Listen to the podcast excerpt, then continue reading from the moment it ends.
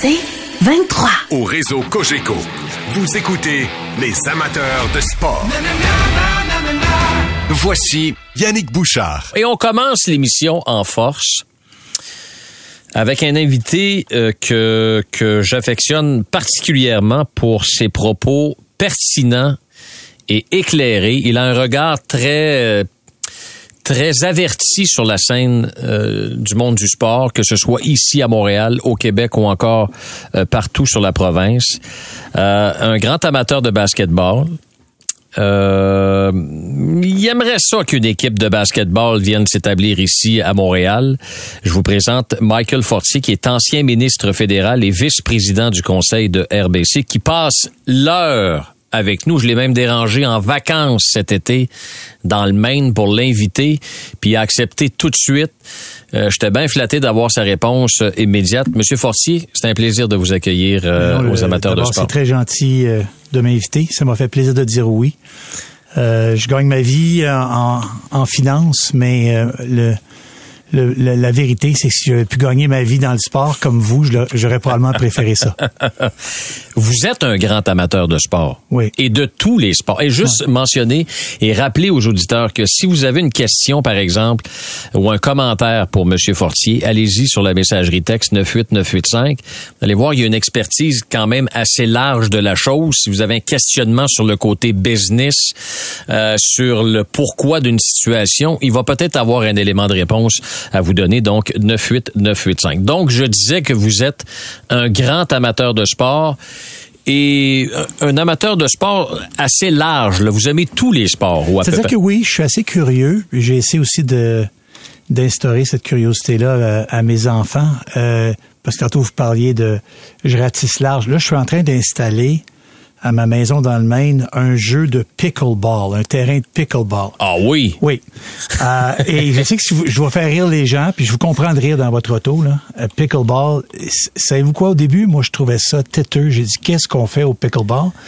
Mais vous pouvez pas comprendre jusqu'à quel point c'est rassembleur comme sport. Je sais pas si vous avez déjà joué. Ben là. oui, certainement. C'est comme Donc, un terrain de tennis, en finalement. beaucoup plus petit. Beaucoup plus petit. Les ouais. raquettes sont beaucoup plus facilement maniables. Donc, c'est vraiment accessible à tous les groupes d'âge. Et c'est très compétitif. Moi, je viens d'une famille compétitive, puis j'ai eu des enfants qui sont tombés pas trop loin de l'arbre. Puis il y a des amis qui embarquent là-dedans. On a un fun fou. Donc oui, m'intéresse. Moi, j'ai beaucoup suivi le baseball cet été, mais je m'intéresse aussi maintenant au pickleball. Alors, puis là, est-ce que le terrain est installé? Là, tout est correct? ou- C'est-à-dire que là, j'ai un, j'ai un terrain de basket où, j'avais comme organisé des lignes que j'avais faites moi-même. Mais là, cette semaine, j'ai fait venir quelqu'un qui va m'installer des lignes, des vraies lignes, un vrai terrain. Parce qu'avec certains de mes enfants, on avait des disputes sur est-ce que le- Ah. la balle était bonne, était pas bonne. Alors, à partir de, à partir de bientôt, là, on va avoir un, on va avoir des lignes, on va avoir un terrain qui va être, qui va rencontrer les normes. Alors, le sens de la compétition bien installé chez les Fortiers, si Oui. je comprends bien. Oui, Hein? Et ce sport-là, M. Fortier, je dirais que ça aussi, ça ratisse large parce Ah, que pour les plus jeunes, mais également pour les personnes plus âgées. Oui, oui. Et moi, je, je, pense- pas que je suis dans ce groupe non, mais je parlais pas- je parlais pas de vous, mais je veux dire- J'ai des voisins euh, dans le Maine, justement, qui ont des terrains, puis c'est des gens un peu plus âgés que moi. Puis c'est un peu eux qui m'ont montré ce sport. Ils jouaient et euh, ils m'ont expliqué qu'il y avait des ligues. Euh, ils passent du temps en Floride, donc en Floride, ils jouent beaucoup. Bref, à force de jouer, même avec mes plus jeunes enfants, euh, on a un plaisir fou. Euh, et moi, c'est c'est ce que je trouve, euh, c'est ce que je trouve euh, d'important dans le sport. Oui, on peut pratiquer des- du sport de façon compéti- de façon compétitive. Euh, le sport d'équipe, je trouve ça important. Le sport individuel aussi. Donc nous, on essaie de toucher à tout. Évidemment, on n'y arrive pas là, mais on joue beaucoup au tennis, euh, on joue au baseball sur la plage, on joue beaucoup au basket. Euh, mes fils, on joue au hockey. Euh, J'en ai encore un qui joue en- au secondaire. Euh, et donc, on est intéressé par le sport, on bouge beaucoup, puis je trouve qu'un un, un corps sain dans un esprit sain. Toujours pensé que c'était important. Alors, il y a quelqu'un qui nous écrit sur la messagerie texte de quel sport vous parlez? C'est bien du pickleball. Oui. Alors, ça, vous allez voir, là, allez peut-être sur Internet, allez taper ce mot-là, là, puis Oui. ça ressemble en beaucoup plus petit, comme M. Fortier a dit, à un terrain de, de tennis. Oui. Et surtout, quand on frappe la balle, c'est pas du tout la même chose Non. que quand on frappe au tennis. Il faut vraiment bien s'ajuster quand on part d'un terrain de tennis à un terrain de pickleball. C'est beaucoup plus facile. La raquette est beaucoup plus petite. De toute façon, les gens Oui. pourront le voir. La raquette Oui. est beaucoup plus maniable. C'est une balle qui rebondit beaucoup. C'est très rapide. C'est très facile à jouer. Donc, euh, c'est très convivial. C'est un peu ça, là. Si je vous demandais si vous aviez un sport à choisir, là, celui que vous préférez le plus au monde, ce serait lequel? Pour jouer, j'aurais voulu jouer au baseball. Pour faire de l'argent, j'aurais voulu jouer au basket. oui, parce que l'argent est pas mal là dans la NBA. C'est incroyable. Les salaires qui se sont payés cet été, ben vous le savez, là, vous avez des enfants, vous aussi. Maintenant, nos enfants, contrairement à nous, nous, on s'intéressait, tel joueur avait signé avec telle équipe, l'impact. Maintenant, nos enfants, puis on parle pas d'enfants, là, on parle d'enfants qui, des ados, là, 14, 15 ans, parlent d'argent comme, euh, comme nous, on en parle. Ah, il va faire 8 millions sur 5 ans, ou il va faire 45 millions. Au basket, c'est devenu vraiment euh, vertigineux l'augmentation des masses salariales. Des joueurs qu'on considérait être de bons joueurs gagnent 20 millions, 25 millions par année. Des joueurs pas d'impact, mais des joueurs importants pour des équipes euh, qui sont là en appui de d'autres joueurs qui gagnent 35 et 40 et même jusqu'à 60 millions par année. Anthony Davis vient de signer un contrat et je pense qu'il va faire plus que autour de 60 millions par année avec les Lakers. LeBron, lui, a accepté de prendre une coupeux, parce que LeBron, il fait tellement d'argent, pour permettre aux Lakers de pouvoir jouer avec la masse salariale puis payer un gars comme Davis 60 millions. Mais au basket, c'est c'est devenu démentiel, la valse des salaires. Alors, vous me voyez venir. Euh, on fait beaucoup euh, état d'un autre match euh, préparatoire de la NBA ici euh, au Centre Bell le 12 octobre prochain. Est-ce que Montréal pourrait accueillir une équipe de la NBA et soutenir de telles masses salariales? Oui. Ça, j'avais pas de doute quand j'ai commencé à penser à ça il y a 5-6 ans. Puis, j'en ai encore moins aujourd'hui. Pourquoi? On- ben, parce qu'on a créé beaucoup de richesses dans notre milieu. Il, il- il faut diviser la question en deux. Est-ce que quelqu'un a les moyens d'acheter une équipe de basket puis l'amener à Montréal? Ça, c'est la première question. La réponse, c'est oui. Est-ce que cette personne-là habite à Montréal aujourd'hui? Peut-être pas. Pas parce qu'il n'y a pas l'argent à Montréal, il n'y a peut-être pas dans ces sphères de richesse à Montréal un intérêt pour le basket. C'est différent, là.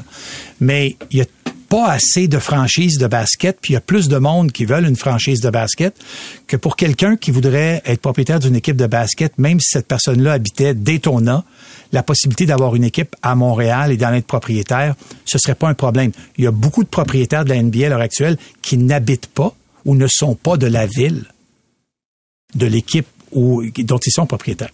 Ça, c'est une chose. Est-ce que on a assez de richesse à Montréal, collectivement, là? Tous ceux qui nous écoutent, dans nos ménages, avec nos salaires, avec tout ce qu'on a à payer, pour appuyer une deuxième équipe professionnelle? La réponse, c'est oui. Pourquoi? Ben, parce qu'il s'est créé beaucoup de richesse, un. Deuxièmement, les gens qui vont voir les Canadiens, il va y avoir un recoupage. Mais il y a beaucoup de gens, de, de nouveaux spectateurs, une nouvelle clientèle pour le basket. Je vous l'ai déjà, d'ailleurs déjà dit, je pense, dans, dans une autre conversation. Il suffit d'aller au Centre Bell durant un match préparatoire de la NBA. Vous qui êtes habitué au Centre Bell puis le hockey, allez-y. Vous allez voir, juste visuellement, c'est très différent. Il y a beaucoup plus de couleurs, il y a beaucoup plus de minorités, il y a beaucoup plus de, de, de, de gens qu'on qu'on verrait pas nécessairement au hockey.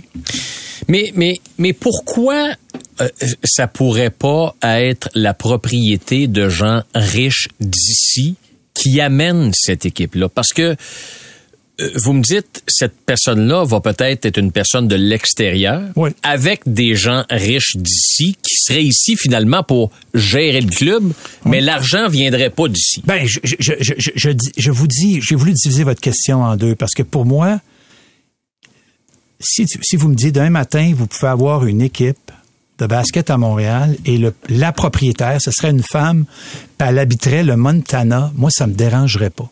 Parce que d'abord, il faudrait qu'elle fasse un deal avec les Canadiens pour le building. Donc, je saurais que M. Molson puis Mme Bélanger seraient impliqués d'une façon ou d'une autre.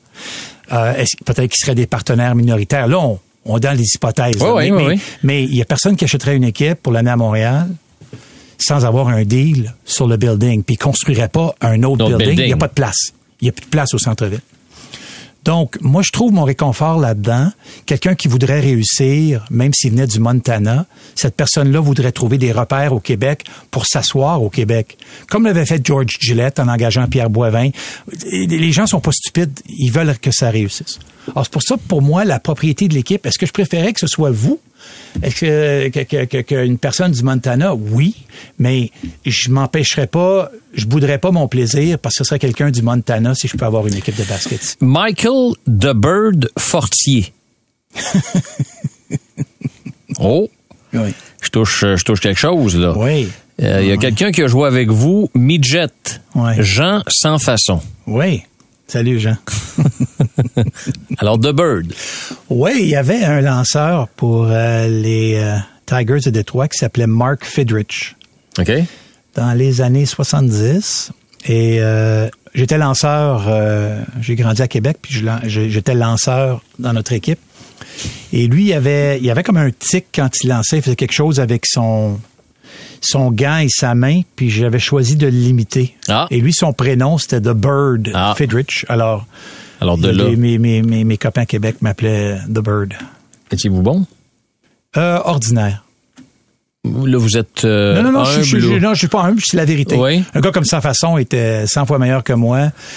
Euh, mais j'adorais le baseball. J'ai passé des étés euh, exceptionnels, des entraînements tous les jours. Euh, à l'époque où le baseball, c'était le soccer d'aujourd'hui, où tous les terrains de baseball étaient occupés partout dans nos villes, dans nos villages. Il y avait des tournois partout. Euh, c'était vraiment exceptionnel.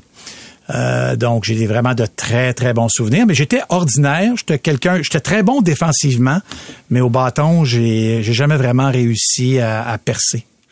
Euh, vous avez parlé de France-Margaret Bélanger tantôt. Il y a des gens sur la messagerie texte qui nous demandent qui est Madame Bélanger. C'est la présidente sport et divertissement euh, chez euh, le groupe CH.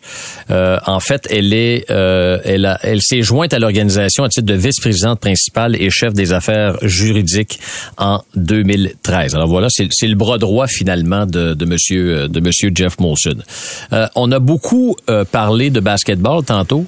Euh, vous avez parlé euh, de des, des, des, des- ça vous dérangeait pas de voir une, une dame ou un homme d'affaires du Montana arriver ici et être euh, à la tête d'un groupe qui, à qui pourrait appartenir une équipe de la de la NBA. Et en passant, je pense la même chose pour le baseball, en passant, là. Parce que moi, je, je- on, est beaucoup qui auraient- ont aimé que le baseball revienne à Montréal. Puis, si une équipe venait à Montréal, évidemment, le baseball, on parle pas des mêmes prix puis des mêmes dépenses, là, mais quand même, si on avait une équipe à Montréal qui appartenait à une riche personne de New York, moi, je m'en offusquerais pas. Euh, moi, je veux voir, euh, je veux qu'on investisse dans l'équipe, c'est sûr. Là, je veux pas revivre David Sanson et puis Monsieur et Monsieur Loria, on se comprend.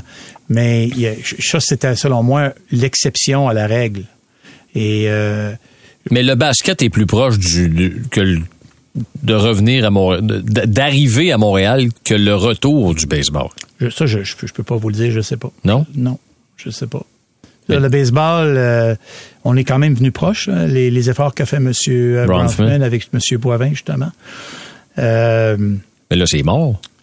Ben, je, je sais pas, faudrait que vous leur demandiez. Moi, je sais pas si c'est, si c'est, ça, Non, mais ça vous, m'apparaît pas. vous ça dans le monde, pas. vous dans le monde des parler. affaires, vous n'en entendez pas Non. parler. Non. Mais vous entendez plus parler d'une équipe de basket à Montréal? Ben, c'est-à-dire, j'en entends plus parler. Les gens m'en parlent plus, mais le, le problème avec le basket, c'est qu'il y a beaucoup plus de villes et de gens intéressés à acquérir une franchise de basket, incluant dans, au Mexique. Donc, sais, on a beaucoup de concurrents quand on... Si on se dit que la NBA va offrir deux franchises d'ici cinq ans, il n'y a pas juste deux villes il y a il y plusieurs. en a en masse. Donc, c'est ça notre concurrence. Au baseball, je dois avouer que les changements de règlement de cette année ont beaucoup amélioré. Je sais pas si vous avez un peu suivi Mm-hmm. le- ce qui s'est passé au baseball, mais les matchs se jouent plus rapidement. Mm-hmm. Les assistances sont à la hausse.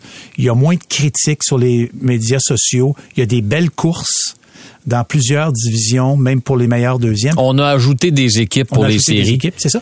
Et, et et le baseball, là, semble vivre une petite période là, de résurrection parce que long- pendant longtemps, c'était pas le cas. Là. Euh, mais encore aujourd'hui, je, je pense que si euh, le baseball majeur annonçait qu'il mettait deux nouvelles équipes à la disposition de Ville, il y aurait beaucoup moins de monde intéressé qu'au basket. Je sais pas 30 si vous- tra- oui, oui. je sais pas si vous êtes d'accord. 30 mais moi, équipes, 30 équipes au basket. Oui. Vous parlez d'une expansion d'ici à peu près 5 ans. Ben, je pense que oui. Je pense que c'est ça. 31, 32. Tr- Ben, pas 31. ça 32, serait- 32, ça un chiffre 32. pair. 32. Ouais. Bon. Mettons Montréal, Seattle, Las Vegas, Mexique, vous avez dit? Ouais, Mexico est très Qui, intéressé. qui- qui- quelle, autre, quelle, quelle autre, quelle autre ville qui a... Qui a Ben, qui- pensez à toutes les villes euh, dans le Midwest aux États-Unis où le il y a des il y a des il y a des, des équipes de collège, équipes universitaires dans le Kansas, je veux dire des, Mm. des endroits qui ont des amphithéâtres qu'on connaît pas ici parce que nous on pense juste à des villes comme Chicago, New York, euh, Los Angeles, mais il y a des amphithéâtres de basket à Syracuse, New York où on, on peut loger 25 000 personnes. Alors, si on ajoute toutes ces villes, puis qu'on se dit qu'il y a une expansion, mettons d'ici 5 ans, mettons en 2000, 2028, 2029, on tombe à 32 équipes, on donne les deux équipes à Seattle puis Las Vegas. Ouais. Donc, est-ce qu'il pourrait avoir une autre expansion cinq ans plus tard ou Probablement. attendre cinq ans ou dix ans plus tard? Très bonne question. Moi, je pense que l'expansion, si on n'est pas de la prochaine, la suivante, elle va être euh, plusieurs années par, après, parce que le commissaire Adam Silver, c'est un homme qui euh, il est euh, c'est un homme super intelligent, mais il aussi il, il- il- prend ses précautions, il s'avance jamais. Lui il veut que le produit soit parfait, il veut pas diluer son produit. Donc pour lui, c'est plus important d'avoir un produit de très grande qualité sur le terrain que d'offrir quatre nouvelles équipes, Hmm. Obtenir, mettons, 3 milliards par équipe, donc 12 milliards de dollars qui diviseraient par toutes les équipes qui sont là maintenant, puis diluer, le- diluer le talent. Lui, ce qui est le plus important pour lui et pour la plus grande, la grande majorité des propriétaires, c'est de garder le produit à la, À la hauteur à des la hauteur attentes. de ce qu'il est maintenant. C'est vraiment un, un produit exceptionnel. Je veux dire, c'est difficile euh, pour ceux qui suivent pas la NBA, là, mais il y a 12, 12 joueurs, il y a 5 joueurs qui partent le match. Des fois, les équipes vont jouer avec un banc de 3 joueurs, 4 joueurs. Il y a peut-être juste 9 joueurs qui vont jouer. Alors, vous pouvez vous imaginer quand vous avez 6-7 stars, ils vont jouer les 6-7 stars contre les 6-7 autres stars de l'autre équipe, puis ils sont 5 contre 5. Donc, inévitablement, il va y avoir des jeux spectaculaires sur le terrain. Et Montréal serait en mesure de soutenir une équipe de sport professionnel et ça marcherait et le building serait plein. Je suis convaincu de ça. Absolument. Absolument. Là, je sais pas, là, les billets pour le match euh, Oklahoma-Détroit, je sais pas quand est-ce qu'ils vont être en vente, mais je vous gage que ça va se vendre vite. Ben écoutez, je vais vous dire ce que j'ai reçu, moi, OK? J'ai reçu, euh, euh, il y avait, semble-t-il, une vente réservée à ceux qui euh, s'abonnaient sur euh, l'application NBA Canada. Ouais. Eux, ils avaient le privilège depuis ce matin d'acheter des billets pour ce match-là, alors que sur le site, par exemple, de, de, de- d'Evenco ou de- du Centre Bell, on annonce la vente pour demain. Là, ce qu'on me dit, puis je vous le lis en même temps, là, c'est qu'on me dit que il reste, tout est presque vendu. Là. En ce moment, tout est presque vendu. Ça s'est vendu comme ça, comme la dernière fois, comme l'année passée. L'année passée, c'était les Raptors contre les Celtics. Oui. Là, on a deux clubs qui n'ont pas rapport. Ouais, mais c'est Lugansdor quand même. Non, je comprends, mais ça vous, je, suis d'accord avec vous, ça vous démontre la force. Mais ça, c'est un match préparatoire, Monsieur Fortier. Oui, je sais. Moi, là, je vais vous dire l'impression que j'ai. J'ai comme l'impression, puis je veux pas être défaitiste, Mm. là, mais j'ai comme l'impression que Montréal, c'est un marché de matchs hors concours. Match hors concours pour la NBA. Ouais. Match préparatoire pour les Blue Jays. Mm-hmm. On remplit le stade, le monde est heureux, puis après ça, le monde s'en retourne chez eux. T'as pas d'attache, t'as pas rien. Puis c'est correct comme ça. Je dis pas que c'est mauvais, mais est-ce qu'on est une ville qui est capable d'assumer toutes toutes ces dépenses reliées au Mais sport pourquoi professionnel? qu'on pourrait pas, Yannick, Je- assumer? Toutes les autres villes? Non, mais sérieux, là, c'est parce que c'est, important ce que vous dites, parce que les gens qui nous écoutent qui disent, ben, écoute, on est-tu moins riche que les autres? Je m'excuse, là. Quand on regarde toutes les agglomérations en Amérique du Nord, on compare Montréal, compare-nous pas à New York, Chicago, LA, San Francisco? Mm-hmm. mais il y a plein d'autres villes, là. Milwaukee a une équipe Oui. de basket. Oui. OK? Pittsburgh a une équipe de hockey. Oui. A une équipe de football. Oui. Puis a euh, une équipe de baseball. Exact. OK? Je pourrais continuer, là. Je la connais par cœur, Oui, la oui, liste. oui, oui. Je connais, pas par cœur, là, mais j'ai déjà analysé les, la force de frappe monétaire de chacune de ces agglomérations par rapport à Montréal. Ça se, non seulement ça se ressemble beaucoup, mais Montréal, au niveau de sa force économique, dépasse plusieurs, plusieurs villes qui ont plus qu'une équipe. Certaines en ont quatre. Alors, arrêtons de penser qu'on n'a pas les moyens, là. C'est pas vrai. OK. Le consommateur, il va. Mais je veux juste OK, finir. oui. Le consommateur, c'est lui qui va régner là-dedans. Oui. OK? Puis le consommateur, vous parlez de match hors concours. Moi, je pense qu'à NBA, vous l'analysez du mauvais sens. C'est une expérience. Ceux qui ont vu un match de la NBA savent que c'est une expérience. J'en ai vu un à Madison Square Garden au mois d'avril l'année passée, le dernier match des Knicks contre Bénédicte Mathurin. Ouais. Je peux tout, puis je, je suis pas un, un fan fini de basket. J'aime le basketball parce que je travaille là. Ça a été une expérience ça. Est-ce que extraordinaire. vous retourneriez? Tout à fait. Ça. Tout à fait. Et t'as pas besoin d'avoir 25 000 personnes qui disent je vais acheter un billet de saison. Quand tu as un bassin de population comme on a à Montréal, puis oubliez pas, là, on peut ratisser large. On ratisse le Vermont, on ratisse le New Hampshire, on ratisse Upstate New York. Ces gens-là, ils, ils sont plus proches d'ici, qui sont... Allez au match de Toronto, vous allez voir, il y a beaucoup d'Américains qui sont là. Ils sont pas 40 000, mais il y a... Donc, quand on ratisse, tu il y a 3 millions, 3 millions et demi, pas loin de 4 millions de personnes qui peuvent venir à Montréal faire un, un voyage en auto de moins de trois heures, deux heures et demie, trois heures, passer une nuit à Montréal, voir les les- l'équipe de Montréal jouer contre les 76ers. C'est sûr. Moi, je suis convaincu que ce serait un mais- succès mais- monstre. OK, mais moi, mon impression, puis c'est peut-être encore une mauvaise impression, mais c'est ça mon impression. C'est que quand il va y avoir l'expansion, vous dites qu'il y a de la richesse ici. Oui. OK. Y a-tu un homme ou une femme d'affaires qui peut dire quand ça va arriver, là, le processus d'expansion, ça coûte. Combien ça coûte une expansion? 2 milliards, 3 milliards, ça se 4 peut que- milliards? Ça se peut que ça coûte entre 3 et 4. OK, 3, 4 Ça, c'est milliards. juste le papier, là. OK, juste le papier. Ouais. Mais y a-tu quelqu'un qui peut lever la main ici, qui est assez riche pour dire Jean, Jean, euh, Jean Leduc, là, qui est multimilliardaire, un homme d'affaires, là, ou Jeannette Leduc, une femme d'affaires multimilliardaire qui, capote sur le basketball, qui peut dire, OK, moi, Monsieur Silver, je vais vous faire le chèque de 4 milliards, là, je la veux, l'équipe. Quand Adam Silver va l'avoir, il va dire oui, on le donne à Montréal. Ici, j'ai comme l'impression que un homme ou une femme d'affaires veut, mais ouais, mais là, ça prendrait peut-être le gouvernement. Ça prendrait peut-être de l'aide gouvernementale, puis ça prendrait peut-être la ville, puis ça prendrait. Comprenez-vous ce que je veux dire? Je trouve que ça aboutit jamais. Non, non, mais il ne serait pas question d'aide de ville. là. Si Montréal avait une équipe de la NBA, là, il y aurait personne qui serait à genoux devant le bureau du premier ministre ou qui irait voir la mairesse. On parle, On de, paye. gens, on parle de gens qui ont beaucoup d'argent. Je reviens à ce que je vous disais au début. faut vraiment faire une, gra- une grande distinction. Quand je vous dis que c'est créer de la richesse au Québec, moi, je vous parle de, ben, il de la richesse individuelle. Mhm, mhm, ouais. Mais je parle aussi d'une richesse collective où on peut se permettre d'aller voir 10 matchs de la NBA par Ouais. année et 10 matchs des Canadiens je sais que c'est pas vrai pour tout le monde. Il y a des gens qui nous écoutent, qui ont peut-être de la misère à arriver, puis je Oui, comprends très bien. Moi, on me pose une question. Est-ce que moi, je pense Oui. que dans le bassin, Oh oui. le rayon d'action du Grand Montréal, est-ce qu'on pourrait faire vivre et le basket et le hockey? Moi, je vous dis, non seulement on peut vivre le basket et le hockey, moi, je pense qu'on aurait pu faire vivre le baseball aussi. Je me questionnais sur la faisabilité d'accueillir une équipe de la NBA. Il y a un message sur la messagerie texte.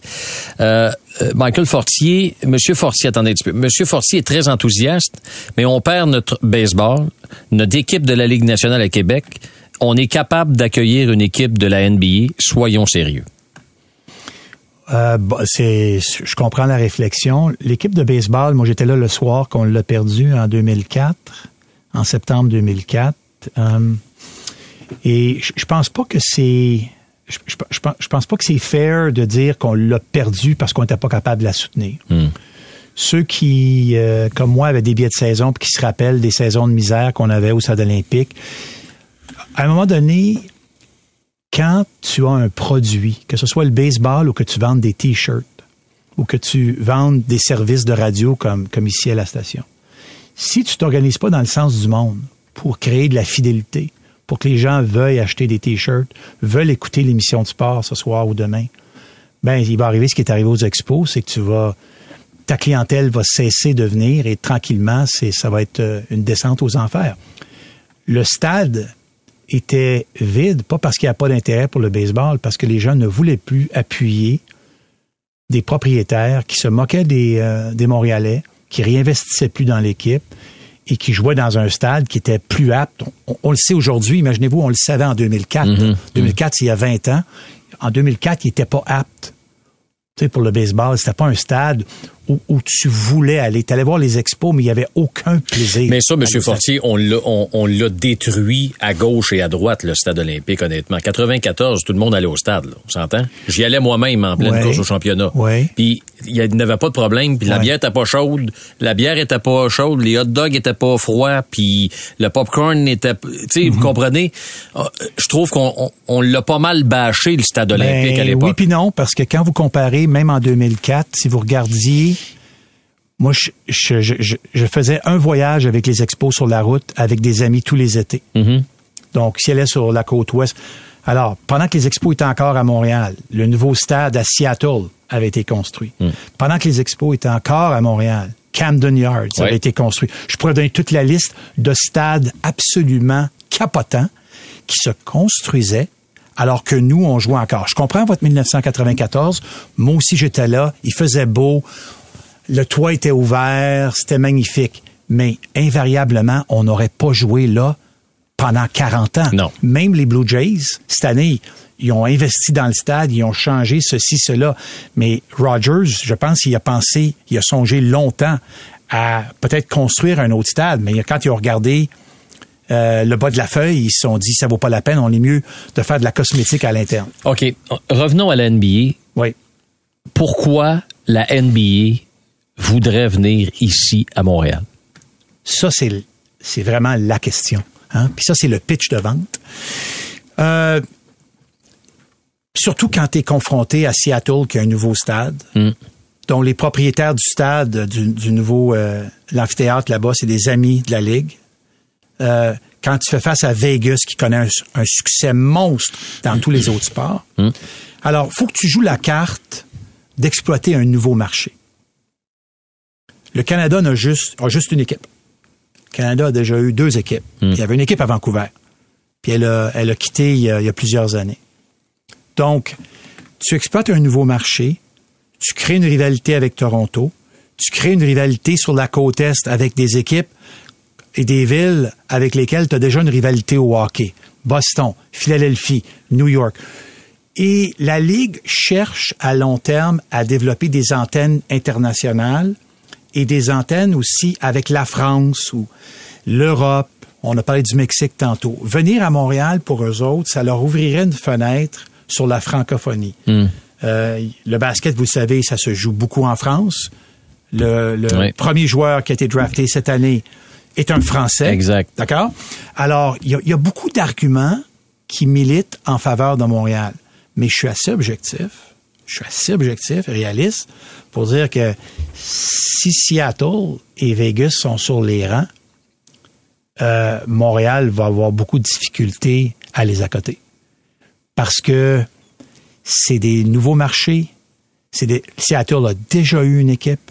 Puis Vegas, comme on se disait tantôt, Vegas, c'est un endroit où les joueurs veulent aller. Et au basket, faut se rappeler d'une chose, c'est le sport professionnel où les joueurs ont le plus grand pouvoir de tous les sports professionnels.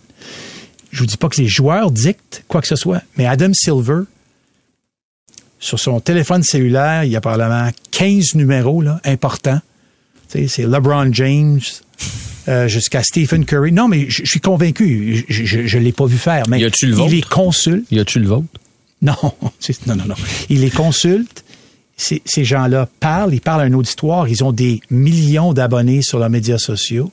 OK? Je veux dire, Ils des gens. Oh my God, ces, gars-là ont, ont une force de frappe exceptionnelle. Mais je faisais des blagues, mais vous avez des entrées, vous, dans la NBA. là. Je veux dire, vous, oui, non, je non, dis non. pas que vous appelez Adam Silver à semaines, mais vous avez, vous avez quelques contacts qui vous permettent de. Absolument. Absolument. Puis les Canadiens m'ont beaucoup aidé là-dedans. Euh, Monsieur Molson et Madame Bélanger euh, ont été euh, euh, ont, ont été des, des, des collaborateurs dans, dans mes efforts. Et euh, c'est une affaire d'équipe, mais je, je- pense qu'il faut être réaliste aussi. Le projet de basket à Montréal, euh, ça demeure un, un projet qui est rempli de défis. Selon moi, je vous le répète, c'est pas l'exécution une fois qu'on a l'équipe, c'est avoir l'équipe en raison de ce que je viens de vous dire, c'est-à-dire la concurrence auquel on fait face. Est-ce que Montréal, c'est une ville de sport ou une ville d'événements sportifs? Les deux. Les deux. Est-ce que Montréal serait capable, Les deux. serait capable de, d'accueillir une équipe de la Ligue nationale de hockey, du baseball majeur, de la NBA, Oui, ça joue. Moi, je pense que oui. puis il m'en manque un autre. Ben, la NFL. La NFL. On, on a déjà les alouettes. Je pense que oui. Je pense que oui. Je pense que oui. Absolument. Oui? Oh oui. Il y a un bassin pour ça. là. Ben oui, un bassin. Mais ça va prendre des infrastructures. Ça prend des infrastructures. Mais là, on se pose des questions. Hey, là, là, les terrains de baseball, je pense qu'on les a perdus. Donc, Ouais. je suis pas sûr qu'on pourrait même avoir une équipe. Euh, et tantôt, vous parliez, est-ce que Montréal, c'est une ville d'événements sportifs? Et le Grand Prix, c'est un bon exemple. Tu sais, si Grand Prix, on, on essayait de l'avoir cinq Grands Prix, pas sûr qu'on aurait 100 000 personnes à cinq Grands Prix. là. Hmm. Mais le Grand Prix, moi, je suis toujours épaté par le nombre de personnes, et j'en fais partie, qui y vont et qui suivent pas ça. Et moi, j'en fais partie. Et c'est de l'événementiel. Absolument.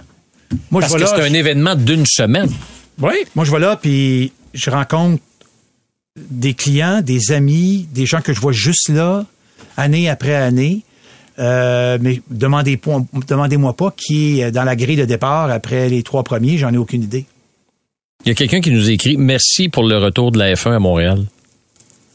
Vous avez été un grand artisan pour de, de- de ça, vous? De la relance du Grand Prix du Canada? Ben, grand artisan, j'ai, participé, oui, Vous effectivement. avez négocié? Oui. Oui. Oui, j'ai eu du fun avec Ecclestone.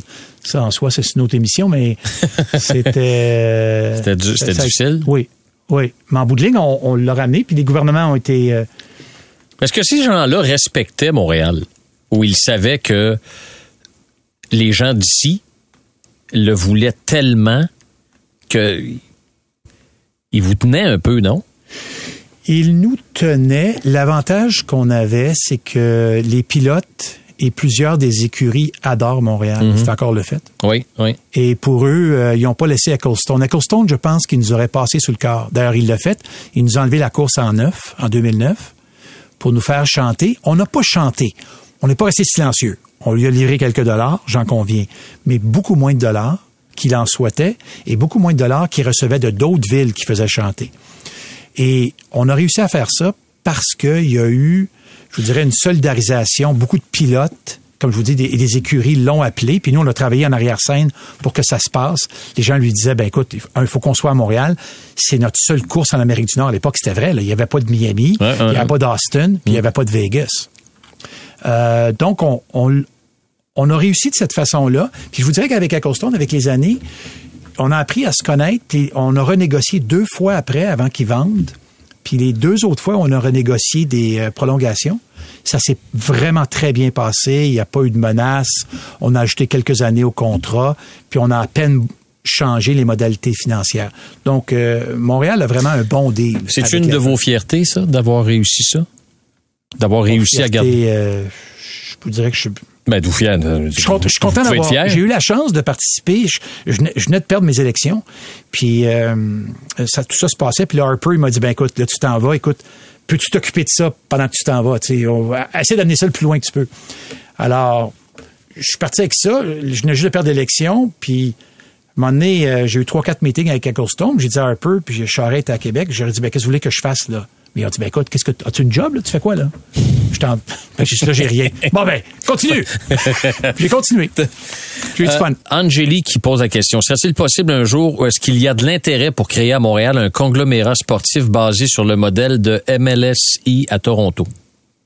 Euh, ben, pour l'instant, non, parce qu'on a juste une équipe. Elle appartient à la famille Molson. Mais si on avait une deuxième équipe, une troisième, évidemment, si les Molson étaient impliqués, euh, euh, ça pourrait ressembler à ça. Mais ça prendrait des intérêts corporatifs, effectivement. Là, mais je, je l'exclus pas.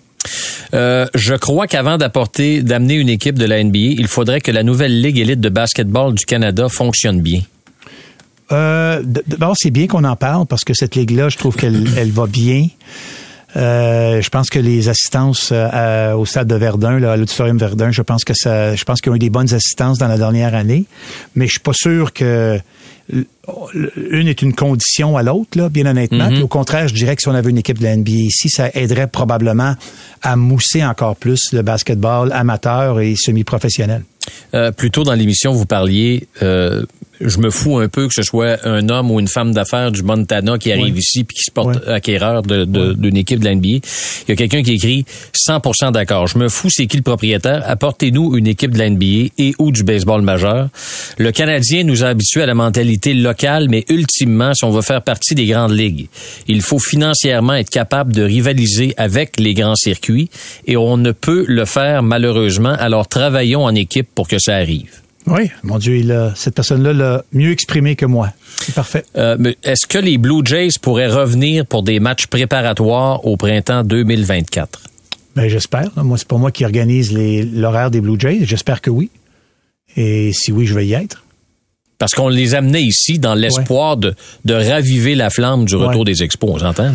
Oui, mais euh, je, veux dire, les Blue Jays sont seuls au Canada. Donc, pour eux, c'est important pour eux de garder le marché de Montréal, euh, je vous dirais, animé par la flamme des Blue Jays. Je comprends que c'est pas les expos, Mhm. mais si vous preniez, faisiez un sondage à Montréal, les gens qui suivent le baseball, est-ce qu'ils prennent pour les Red Sox? Est-ce qu'ils prennent pour les Blue Jays? Est-ce qu'ils suivent les Yankees? Moi, je vous dirais que 9 sur 10 suivent les, les Blue Jays. Bravo, Monsieur Fortier, ça fait du bien un peu de positivisme. Je suis d'accord, il faut voir grand. Nous ne sommes pas nés pour un petit pain. Alors voilà pour euh, le commentaire. Est-ce que c'est possible pour plusieurs grandes compagnies ici de se regrouper et d'acheter une concession? Euh, ça deviendrait une co-entreprise. Est-ce que c'est faisable? Exemple, le, le- Patrick qui dit Québécois, Métro, Desjardins, Garda, euh, Garda World se réunissent et le font.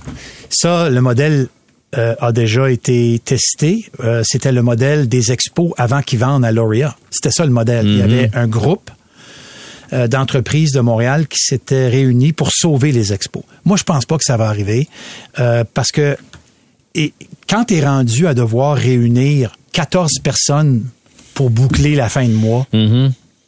c'est que tu as un problème. Moi, je pense que c'est mieux de travailler avec un propriétaire unique et de trouver, si ce, propri- ce propriétaire-là n'est pas d'ici, de trouver quelqu'un d'ici, un repère d'ici. Et je reviens au Molson, je reviens aux Canadiens. Moi, je verrais très bien un tandem, si c'est un étranger qui, qui amène le basket, où les Canadiens sont impliqués. Il y aurait un rôle très important dans, dans l'équité de l'entreprise, mais aussi dans l'exécution, la vente de billets, toute la mise en marché de, de l'équipe. Les Canadiens pourraient rendre de grands services à, à un propriétaire étranger. Il y a quelqu'un qui nous écrit, je pense que la NFL est plus proche que le retour des expos. Neuf parties à la maison seulement, c'est plus rentable. NFL, c'est pas, ça serait pas, ça serait-tu rentable ici? Ça prend un nouveau J'en ai aucune idée. Ça prend un nouveau stade. J'ai pas, euh, j'ai pas de, j'ai, pas, j'ai pas assez de connaissances sur la profondeur. Ben, je vois, je vois quand même que les Alouettes sont populaires, mais si la NFL venait à Montréal, est-ce qu'ils accepteraient de jouer dans le stade actuel? Je ne sais pas. Euh, effectivement, s'il y a juste 9 ou 10 matchs, ça change la donne. Mais encore là, la NFL, si elle agrandissait les cadres, moi, je vous garantis que c'est la même affaire que la NBA. Il va y avoir tellement de villes aux États-Unis qui vont s'intéresser à avoir une équipe euh, de la NFL que ça va être difficile pour Montréal de rivaliser avec elle. Euh, il y a quelqu'un, et ça c'est très très drôle. Michael Fortier, je ne connaissais pas cet homme, mais il m'aurait fait voter fédéral pour la première fois de ma vie. je l'adore. C'est écrit Sean. Je sais pas c'est qui, pas- Mais non, mais c'est un, un auditeur qui, qui, qui aime ce que vous Merci, merci, Sean. qui aime ce que vous dites. OK, non, je comprends. Je, je, je ris parce que je m'attendais pas à ce commentaire-là. Alors, vous avez dit tantôt la NBA, par exemple, Euh, ça permettrait peut-être d'avoir une deuxième équipe au Canada. Ouais. Euh, ça permettrait de, de, de, de, de- à cette équipe-là, à cette, euh, ce circuit-là, d'élargir un peu ses horizons. Absolument. Quand on parle de Québec puis le retour des Nordiques, Ouais. c'est viable la Ligue nationale là-bas? Ben, vous parlez à la mauvaise personne. Moi, je viens de Québec et j'ai jamais compris pourquoi on n'a pas une équipe qui est revenue à Québec. Jamais. C'est sûr que c'est pas Montréal. Mais quand je parle de création de richesse, à Québec, dans, un, spectre beaucoup plus petit, il s'est créé autant de richesses qu'à Montréal. Autant de richesses qu'à Montréal. Je suis convaincu, convaincu qu'une équipe de hockey réussirait à Québec. J'en ai jamais eu de doute. Jamais. Et je trouve ça malheureux qu'il n'y ait pas d'équipe de hockey à Québec. Je trouve ça malheureux pour les gens de Québec, puis je trouve ça malheureux pour le hockey. Pas parce que vous êtes de Québec vous dites là, parce que vous y Non, croyez je, je sincèrement. le, je le crois profondément et je pense, je vais terminer en, en disant quelque chose d'un peu controversé. Je n'ai jamais accepté que notre sport national, qu'on le confie à un Américain et qu'on a un Américain qui soit commissaire. Pensez-vous que la NBA accepterait qu'un Canadien soit commissaire de la NBA, que la NFL accepterait qu'il y ait un commissaire vénézuélien? Jamais. Jamais. Nous, on a accepté et aujourd'hui, il faut vivre avec les conséquences. Michael Fortier, ça fait un plaisir. Merci. On se dit à une prochaine. Très bien. Les amateurs de sport. Pour ceux qui en mangent du sport.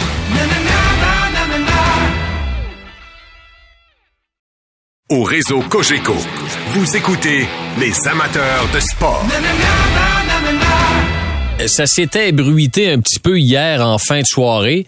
Euh, il y avait un journaliste de Phoenix qui avait rapporté la nouvelle comme quoi André Tourigny était sur le point de paraffer euh, une prolongation de contrat de trois saisons avec les Coyotes. Eh ben, c'est fait. On en a eu la confirmation ce matin et André Tourigny est avec nous aux amateurs de sport. Salut André, comment ça va? Salut Yannick. Ça va bien toi? Ça va très, très bien. Alors, prolongation de contrat de trois ans avec les, les Coyotes. André, euh, félicitations. Les discussions ont commencé quand? Euh, les discussions ont commencé pendant que j'étais à Riga, en Lettonie, là, pendant le championnat du monde. C'est euh, Billy est venu là, faire du scouting, puis il, est, venu me voir, là, puis il m'a demandé ouais, si j'avais de l'intérêt à, à prolonger ma, mon contrat. J'ai dit oui, fait qu'à partir de ce moment-là, et on, les deux, on, avait, on avait d'autres choses à faire, fait qu'on a convenu qu'on, qu'on se parlerait après le, après le championnat, puis euh, on s'est parlé après le championnat. Les, discussions ont été euh, quand même assez rapides, là, fait que euh, ça, ça a bien été. Il y avait une couple de choses à, régler avant qu'on finalise le contrat. Fait que là, toutes les choses ont été réglées. Fait qu'on finalise le contrat cette année. André, pourquoi ça te tentait de poursuivre l'aventure avec les Coyotes de l'Arizona? Ben, quand- moi, je suis un gars qui est. euh, j'ai- j'aime bâtir, j'aime. euh, j'ai- j'aime bâtir une culture, j'aime bâtir une identité. Quand, que- quand on me suis allé en Arizona, euh, j'aimais le plan. Le plan était des, des- deux prochaines saisons de, de vraiment là, aller chercher des, des assets. Puis quand euh, vraiment, là, dans le fond, euh, aller chercher des jeunes, des choix, des choses comme ça. À partir de l'année 3, à, à rentrer plus des vétérans de, de, de, de qualité, puis de- au niveau là, de- du talent, puis d'essayer d'entourer nos jeunes, puis de commencer à, à vouloir euh, progresser. Puis moi, j'achetais ce plan-là, puis c'est exactement ça que l'équipe a fait. Puis tu vois ce qu'ils ont fait cet été. Ils ont, acheté des vétérans de qualité, euh, des, des, des Bugstad, Stetcher, mais aussi des Dumba, des, des Kerfoot, puis des Zucker, puis des Dursey, puis des gars comme ça. Fait que, euh, tu sais, l'équipe s'en s'en va dans, dans la bonne direction. On est loin de la Coupe au lèvres, là. On est loin d'avoir fini notre, notre, notre reconstruction. Tu regardes les Buffalo puis Ottawa, le temps que ça a pris. puis à un moment donné, tu regardes le, le nombre de bons jeunes, puis tu penses, OK, là, là, cette équipe-là est prête à gagner. Puis là, whoop, là, ça, ça va pas aussi vite. Fait que euh, c'est- euh, pas euh, c'est- pas un automatique que là tu- parce que tu ajoutes une coupe de vétérans que l'équipe va lever tout de suite, mais au moins on s'en va dans la bonne direction. Fait que j'aime le plan.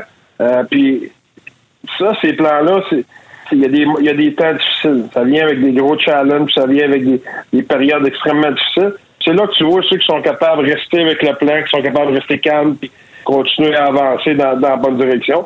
Puis euh, Bill, puis le- le- les propriétaires l'ont fait. Fait il n'y a rien qui, il n'y a pas de signe qui me dit que je devrais pas avoir confiance en la direction qu'on a.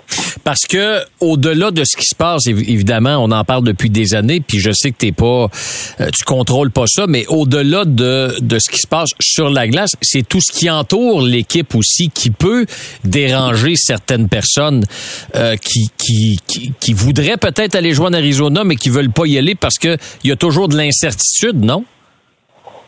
Ben, je te dirais, Yannick, euh, regarde les gars qu'on a signés, c'est pas les euh, des bons joueurs, puis Mhm. c'est euh, on est une équipe en reconstruction. là. C'est sûr qu'on n'a pas pour attirer les, les vétérans qui, euh, qui sont qui veulent gagner une Coupe Stanley cette année. Là. On sait qu'on on n'est pas là, mais euh, l'Arizona c'est euh, c'est une place extraordinaire à, vivre, une place extraordinaire à être. Je pense que l'organisation euh, travaille justement pour aller euh, bâtir un nouvel arena, puis c'est ça qui va vraiment là, qui va être la, la- pierre angulaire là, du virage de notre reconstruction. Parce qu'à partir du moment qu'on avoir un building, un nouveau building, ça veut dire des, des revenus différents, ça veut dire bien des choses. Fait euh, on espère que ça va aller dans cette direction-là. Et la beauté de la chose dans ton histoire, André, c'est que ça va être ta troisième saison. Euh, la première année, tu as une fiche de 25-57. La deuxième, c'est 28-40-14. Il y a quand même eu une amélioration dans les performances de l'équipe. Ça, ça doit être aussi euh, motivant pour ce qui s'en vient cette année. Mais je pense que c'est ce qui est important, moi, je t'ai dit que ma job, c'est de maximiser les joueurs que j'ai. Fait que si on regarde même la première année, on regarde l'équipe qu'on avait, puis on, on se laissait à la fin de l'année avec Bill, on a regardé les joueurs individuellement, on disait, OK, quels de nos joueurs ont, été en deçà des attentes? Puis la liste n'est pas tellement longue, puis à l'inverse, on, on était fiers de, la progression, puis de, la performance de la majorité de nos joueurs. Fait c'est ça ton bulletin. L'année passée, c'était la même chose. On, s'est assis, on a regardé notre, équipe, on a dit, OK, quels de nos joueurs n'ont pas atteint les objectifs? Pourquoi? Qu'est-ce qu'on peut faire de mieux, etc. Puis à l'inverse, ceux qui ont atteint les objectifs, ben, c'est un, un constat de réussite. C'est ça ma job. Fait que cette année, on va avoir des joueurs avec de plus, plus grande qualité. Le défi va être là de faire performer ces joueurs-là au maximum de leur potentiel. Qu'est-ce qui a fait en sorte que la deuxième année, tu as, senti une progression dans ta formation? Ben, Je pense qu'on on a ajouté des, jeunes de qualité. Si un gars comme euh, un gars comme Michelli, un gars comme Mosher, un gars comme Valimaki, ces gars-là, c'est des joueurs de qualité. Un gars comme Jack McBain, un gars comme euh, comme Barrett Hayton était à sa troisième saison, donc là, il, a pris un rôle encore plus grand. tu sais. L'ajout d'un gars comme Nick Bukestad a aidé beaucoup aussi. Un gars comme Stetcher est venu. Stetcher, c'est un c'est un bon vétéran, c'est un gars qui avait stabilisé les choses. Patrick Nemeth, il a fait une bonne job avec nous autres. C'est l'ajout de bons vétérans plus la- la- la- la- l'effervescence des jeunes a, fait une différence. Là, je pense que euh, ça va de la, on espère une, progression de McBain, hein. Gunter, euh, Cooley va arriver, Michelli, on espère qu'il va continuer dans- sur sa lancée, il va très bien. Même chose en défensive avec les Valomaki, Mosher, maintenant Dursey vient d'arriver. Entouré avec des, des comme Kerfoot, Euh, etc., etc. Euh, on, on espère là, que on va, on va aider ces jeunes-là justement à prendre leur envol, puis que les vétérans vont, vont, vont amener le rapport là, comme, euh, comme on, on- on le prévoit. On est rendu le 23 août, André. Euh, tu quittes pour l'Arizona à quel moment? Quittes-tu bientôt? Euh, que- comment ça se passe les Ouais. prochaines? Moi, je quitte dimanche, là, dimanche, on fait le travail. OK. Euh, L'Australie vous attend? Ouais. Euh, comment t'en- comment t'entrevois ça, les, les, les matchs contre les Kings là-bas? Ben, je pense que, c'est- euh, quand tu vis de l'intérieur, à un moment donné, c'est le fun de pouvoir partir la saison avec toute notre gang. Là, on part vraiment là, avec. avec le, le- le- c'est un mandat de nationale. Il faut que tu amènes ton, tous tes gars qui sont sur des one-way contracts, ces choses-là. C'est vraiment notre équipe. Fait que ça va nous donner une chance d'avoir une semaine d'entraînement. Parce qu'on va travailler sur notre système, notre unité spéciale, d'avoir deux games vraiment avec no- no- notre line-up de la nationale au lieu d'avoir un line-up avec 8-9 vétérans de la nationale. Donc, ça, ça, ça va nous donner comme un, un, jump start. Ça va nous donner un, un step, mais à contrepartie, quand on va revenir, le décalage va être énorme. Donc là, ça va être important de bien manager ça, de bien récupérer, de s'assurer de, de, de bien gérer la, la- justement la récupération pour nos joueurs pour être sûr qu'on n'arrive pas dans le début de la saison pour qu'on soit fatigué ou qu'on se fatigue rapidement. Donc, euh, ça, ça, ça, ça, ça a ses avantages parce qu'on a la chance de partir toute la gang en équipe. Mhm. de- de- mais en même temps, ça a ses inconvénients parce que on va, on va devoir euh, on va devoir vivre le, le jet lag. Est-ce que tes joueurs sont contents de s'en aller en Australie pour jouer au hockey? Ouais, ben, oui, ils sont contents parce que c'est, écoute, c'est, euh, c'est, unique. Là, qu'il y a pas tout le monde qui est en Australie. Là, Non. Il y a beaucoup de monde qui ont été en Allemagne ou à Prague ou peu importe, mais en Australie, ça, c'est, la façon, la façon que ça va être fait. Puis euh, il y en a beaucoup qui, euh, exemple, quand ils vont en Europe, ils, ils commencent le camp d'entraînement ici. Après ça, ils s'en vont en Europe. Puis là, ils reviennent, c'est la saison ou ils commencent la saison en Europe. C'est, nous autres, on va avoir quand même une quinzaine de jours entre le moment qu'on va revenir puis le début de la saison. Donc, ça va être, ça va être un, un challenge, mais c'est possible. Ça va être ta, ça va être ta première expérience là-bas, toi, en Australie? Oui, définitivement. C'est, c'est, ouais, c'est, ça doit être assez particulier d'aller d'abord là-bas, puis ensuite aller jouer des matchs contre les Kings. Puis quand vous revenez, il une coupe de matchs pré-saison. Puis un peu comme l'an passé, je regarde votre votre votre calendrier, André. C'est un peu mieux, quoi que vous commencez vos quatre premiers matchs à l'étranger avant de disputer votre première rencontre contre les Ducks à domicile. Oui, mais ça, c'est- ça, ça, ça- on n'est pas sûr, l'équipe dans la ligue va partir quatre games ça va. Ouais. Sûr qu'on aurait aimé mieux les, commencer dans l'ouest que commencer dans l'est. On, on arrive de, de l'autre bord, on va avoir 16 heures de décalage, puis là, on s'en va 3 heures plus loin. C'est pas l'idéal, mais en même temps, là, le monde parfait, ça n'existe pas. Là. non, On- non, non, ça c'est sûr, ça c'est sûr. Hier, quand la, la rumeur euh, a circulé, André, on disait, en tout cas dans l'article du, du, du journaliste, il disait, euh, on attend la mise sous contrat des, des adjoints avant d'annoncer officiellement. Est-ce que tes adjoints Mario, Corey Stillman, John Madden, Corey Ouais. Schwab reviennent tous et ils ont tous signé une prolongation de contrat aussi ou? Le seul qui revient pas, c'est Corey Stillman. L'année passée, il a dû, il a dû quitter là, pour des problèmes, euh, des- d'une situation de santé. Mais euh, lui, lui euh, il, il reviendra pas. Là, mais c'est Blaine Forsythe qui est, qui est là. Mais toutes les autres ont été renouvelées. OK.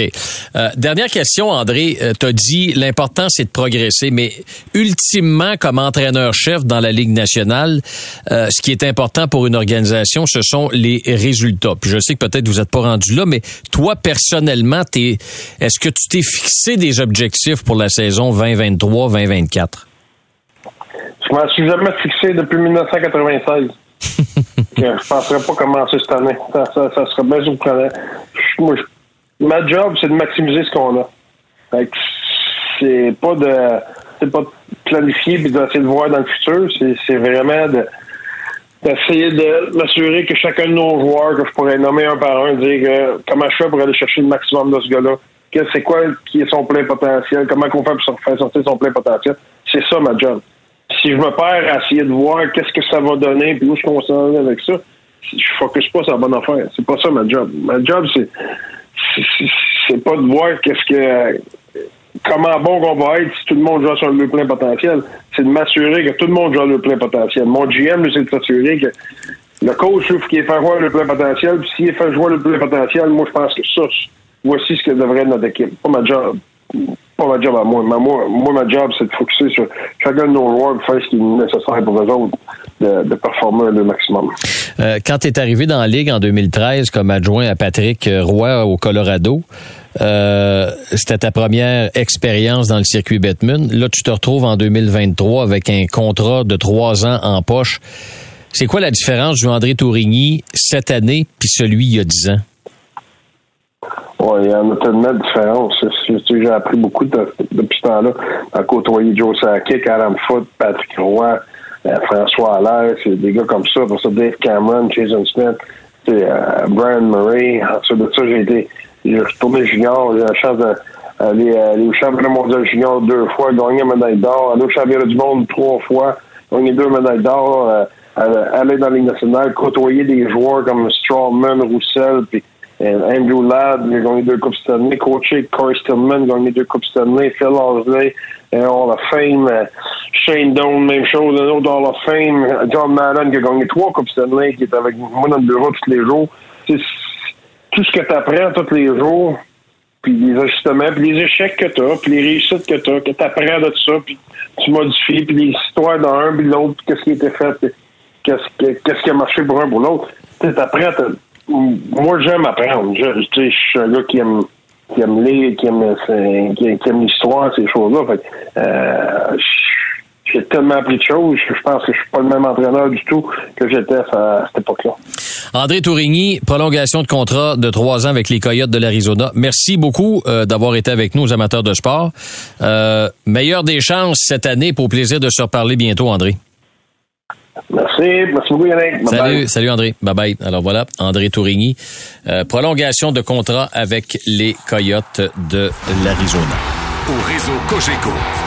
Vous écoutez les amateurs de sport.